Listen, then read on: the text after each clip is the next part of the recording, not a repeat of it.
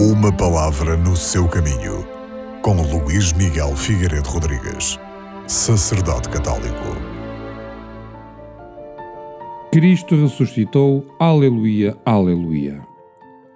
Hoje é a festa das festas, o dia por excelência de Cristo Senhor, em que Ele, depois de ter passado pela morte para conhecer tudo o que ela encerra de dor e humilhação, triunfou das trevas da morte para nunca mais morrer.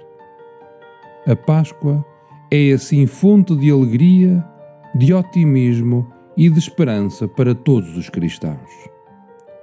Abrindo perspectivas novas à nossa vida, introduz-nos já no mundo cuja glória só se revelará plenamente na vinda do Senhor. A Páscoa, porém, não nos faz sair do tempo e do espaço da realidade terrena.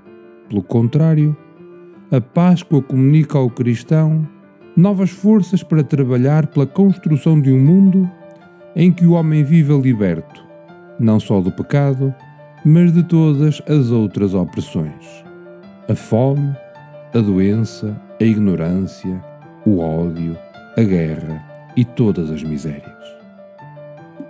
A libertação do pecado, a origem de todo o mal, é uma libertação total.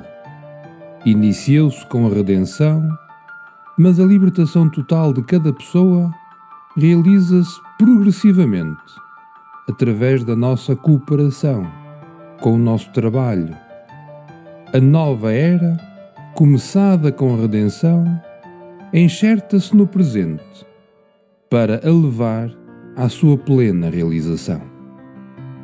Anunciar Cristo ressuscitado é integrar o compasso pascal, mas é também lutar contra tudo aquilo que nega a ressurreição de Jesus Cristo.